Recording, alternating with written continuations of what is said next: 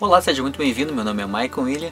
Se você está aqui, eu imagino que você esteja interessado em aprender a falar espanhol e com muita velocidade. Então fica tranquilo que até o final desse vídeo eu vou ensinar para vocês as principais coisas que você tem que aprender e as melhores dicas que você pode encontrar aqui no YouTube de como aprender a falar espanhol fluentemente. E se você gostar dessa videoaula, eu peço que você deixe o seu like e não se esqueça de se inscrever nesse canal para você não perder as próximas dicas que a gente subir aqui no Teletri TV. Então, pessoal, todo mundo já sabe que o espanhol é uma língua muito parecida com a língua portuguesa. Então, tudo que a gente tem que fazer é se atentar nestas pequenas diferenças que existem entre uma língua e a outra. Grande parte da língua, como base, a gente já sabe que é semelhante com a língua portuguesa.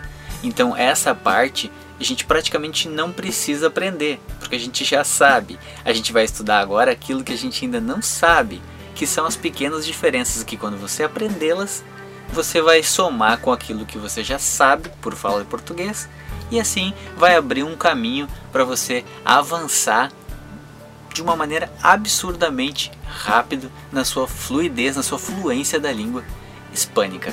Beleza?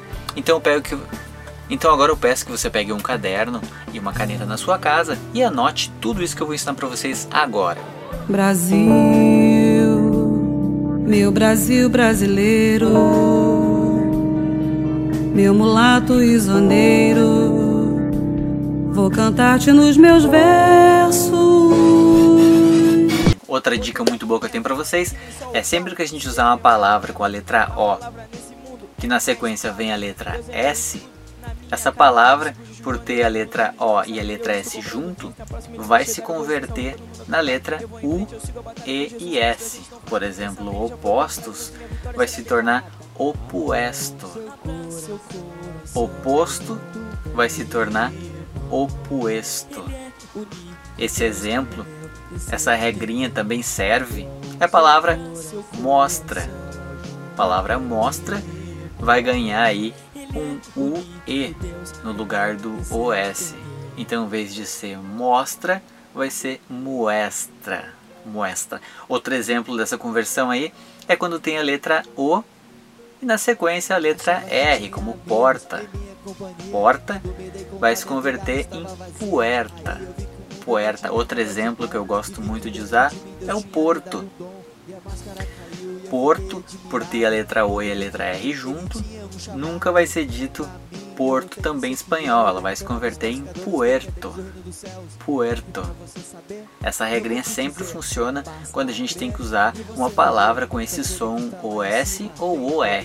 Sempre vai se converter em where de puerta ou UES de a muestra.